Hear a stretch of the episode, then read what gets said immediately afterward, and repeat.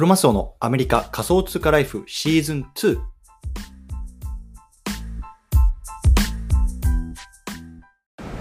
皆さんこんにちは。アメリカ西海岸在住のクロマスオです。今日は8月の3日水曜日ですね。皆さんいかがお過ごしでしょうか？今日も早速聞くだけ。アメリカ仮想通貨ライフ始めていきたいなと思います。よろしくお願いいたします。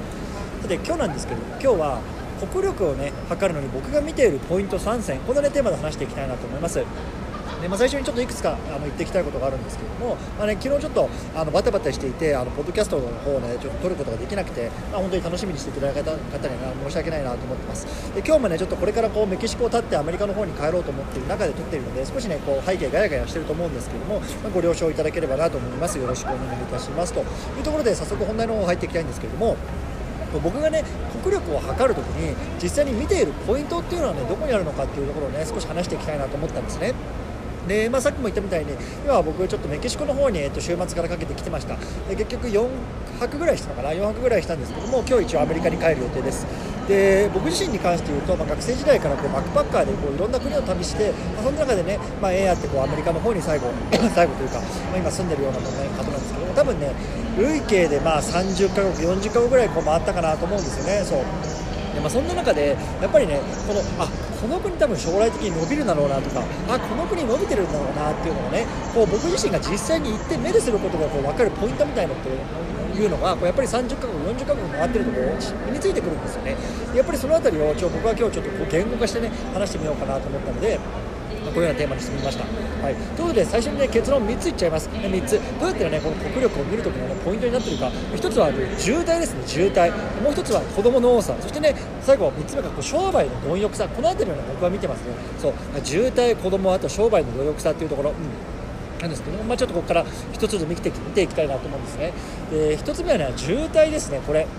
で渋滞しているっていうことはとにかくこう交通量が多い。もしくはあとは結構僕今回メキシコでも思ったんですけども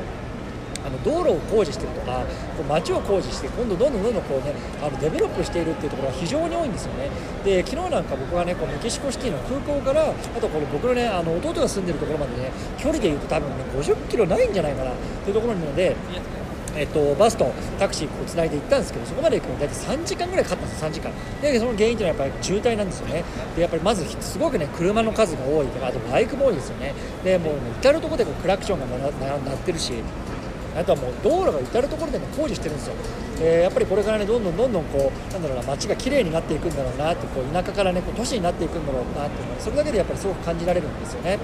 そう。なのでやっぱりもう僕もね結構いろんな発展途上国行きました。で南米も行ったし東南アジアも行ったし、まあ、ちょっとインドとか行けてないんですけど、まあ、スリランカとかあの辺までちょっと行ったことあります。やっぱりそういうところって総じて言えるのはやっぱりねすごくねこの渋滞がひどいんですよ。特にまあ朝と夜。まあ、そういう時にやっぱりね感じるのがすごくやっぱり活力あるよなと思うんですよねそうそのなんかみんながもう頑張って仕事に出かけようとかなんかすごくなんかそういうような活力を、ね、ものすごく感じるのでやっぱりね一つ国力を測る上ではこの渋滞とかあとは道路工事がどれぐらいのねこの規模で行われているのか、まあ、その辺りっていうのを、ね、見ていく見ておくとね面白いのかなと思います。はいこれ1つ目だったんですけど2つ目はやっぱ子供の多さですね、まあ、本当これ月並みなんですけど、まあ、とにかくやっぱ子供がめちゃめちゃ多いですよね。でどれぐらいなのかな平均 あの年齢ちょっとメキシコ調べてないですけど多分ね30代40代なんじゃないかな。ものすごくやっぱり若者層が多いんですよ。でそれと比べて日本っていうのはさ、まあ、少子高齢化進んでますよって言われてこうすごく久しいですけどやっぱりねこの子供とか若者が多いとすごいやっぱ活力ありますよね。こういろんなところにさ夜でもね子供がなんかこう遊んでたりとかあとはこう、まあ、若者がこうみんなでわちゃわちゃしてたりとかすごくそういうところで、ね、活力を感じるしでこの人たちがやっぱ将来の労働力なわけですよね。その労働力っていうのはもしかしたら今はね畑仕事とかそういうようなねあの仕事をしてるかもしれないけどもそれが将来例えばレストランになるとか観光業になるとかもしかしたら IT とかそっちの方に行くかもしれないね。もしかしたらこう自動車とかねそういう工場のワーカーになるかもしれないけど、まあ、とにかくこの労働力をその、ね、外から入れずに自国で賄うっていうその非常にね大きな強みがやっぱりこういう国にありますよね。それをねやっぱり今回改めて感じましたでちょっと言い忘れましたけど多分僕はねこのメキシコに来たのって多分なんだろうなトランジットとか含めて4回目5回目ぐらいなんですよね。だから割とねアメリカに来てから来てると思うんですけどやっぱ毎回なんか感じるんですよね。やっぱ子供が多いなっていうのを、うん、なのでまあ、本当にねやっぱり子供の多さ労働力のねの将来の労働力を確保っていう意味ではねすごくやっぱりこの注目すすべきポイントかなと思ってますというところですね。で最後3つ目なんですけれどもこれもねあこれはねどんどんなんだろうなその観光地特有な場所なのかもしれないんですけど、ね、もう商売に対する貪欲さみたいな、まあ、簡単に言うとこの客引きの強さですよこの辺りがやっぱりね全然日本とかあの先進国と違うなって感じるんですよね。例えばね僕が今回行ったオアハカっていう街は結構その街自体がこう世界遺産になっていて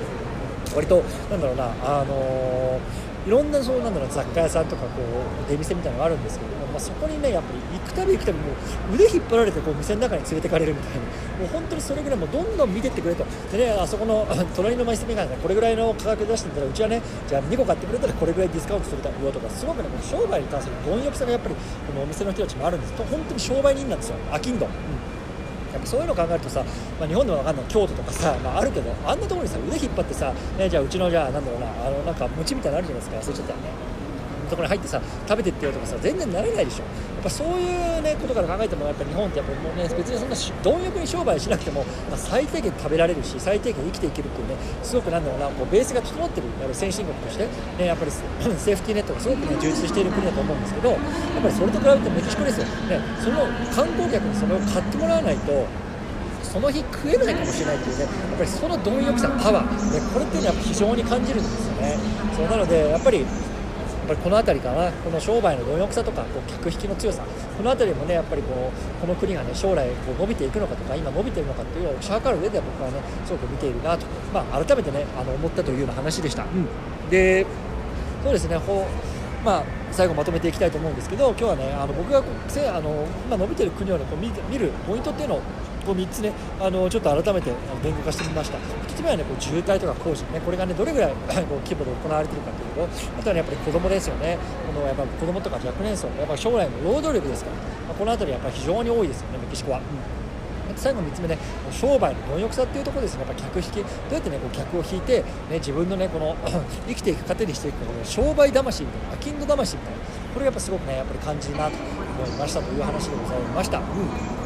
でまあねあの今日帰ろうと思うんですけどやっぱりねこうやっぱ日本と比べちゃうんですね。どうしてもこういうね先進あの発展途上国の方に来ると。発展途上国のはまあメキシコは割と大きいですけど。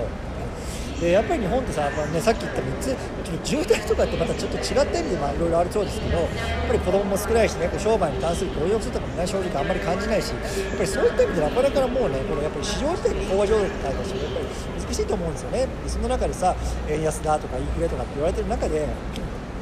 どうしてもねこの給料が伸びていかないとかさそういうようなさその負の、ね、事実があるわけですよでそんな中でやっぱどうやってねその、まあ、この国自体を潤わせていくか、ね、あのそうやって考えていくとやっぱりどうしてもね外貨を獲得するってやっぱそれ以外考えられないんですよね。今までねそのやっぱり外貨を獲得する大きな手段っていうのはやっぱり車であるとか家電だよね。例えばトヨタホンダもしくはソニーとかパナソニックとかそういうところだと思うんですけどもう家電はすでにねサムスンとかさ LG とかも海外とか壊れちゃってますよね。で、まあ、残るべきは最後車っていうところですけどやっぱり車に関して言うと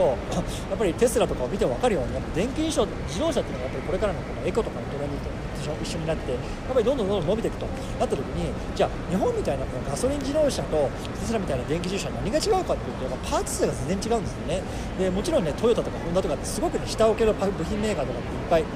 持っていてで、ね、あの僕の知り合いでもやっぱり働いてますよね。あのトヨタの何々どこどこに使われてるパーツを作ってますとか。でそういうところから全部こう電気自動車に変わると淘汰されると可能性があるっていうことなんですよ。でそうなるとやっぱり今までねこう外貨を稼いでいたこう車産業っていうところがもうねどんどんどんどんこう廃れていってしまうっていうところも考えるとやっぱりねあの他の観点からやっぱり外貨を獲得する道路を獲得するとかぱりそういうところを考えなきゃいけないと思うんですよね。やっぱそういうところにやっぱり Web3、NFT だとこのメタバースだからクリプトだそこっていうのはもうボーダーがないわけですよ。ボーダーレスで、まあ、あの本当にねこのイーサリアムとかトコインとかをね海外の人たちと自由にねこうやり取りできるっていうような本当にもう最後の手段だと思うんですよね。なのでやっぱりねこのあのいわゆるこの新しい技術ですね新しいテクノロジーこれをねどう使うか。本当にこれをねやっぱり日本人である我々っていうのは考えなきゃいけないと思うし僕はねやっぱりアメリカにいて外から日本を見ていてやっぱりどんどんどんどんやっぱり日本に外貨を持っていきたいですよね。からやっぱりそういった意味でもねやっぱり今取り組んでる内容とかそういうものがねこう日本にいるねあの人たちにどうしてもこうななんとかねこう回っていくようなねこう仕組み作りっていうのをねこう作っていきたい貢献していきたいというのを強く思ってますので、まあ、引き続きねよろしくお願いしますというようなところで今日はこの辺りにしたいなと思います。またね明日からあのアメリカの方でコツコツ配信していきたいと思いますので引き続きよろしくお願いいたします。ではまた。